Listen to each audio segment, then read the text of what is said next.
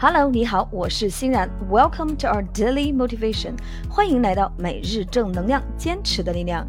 Here we go. The best way to predict future is to create it. The best way to predict future is to create it. 预测未来的最好的方式就是去创造它。The best way to predict future is to create it. OK，让我们加速练习三遍。The best way to predict future is to create it. The best way to predict future is to create it. The best way to predict future is to create it. OK，预测未来最好的方式就是去创造它。OK，让我们再慢速的练习三遍。Come on, OK, go. The best way to predict future is to create it.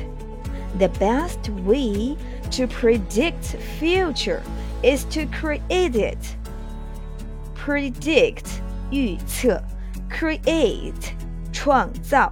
The best way to predict future is to create it. 预测未来的最好方式就是去创造它。OK，每日正能量，坚持的力量， 快乐学习，乐然梦想。OK，thanks for your listening. Take care and see you tomorrow.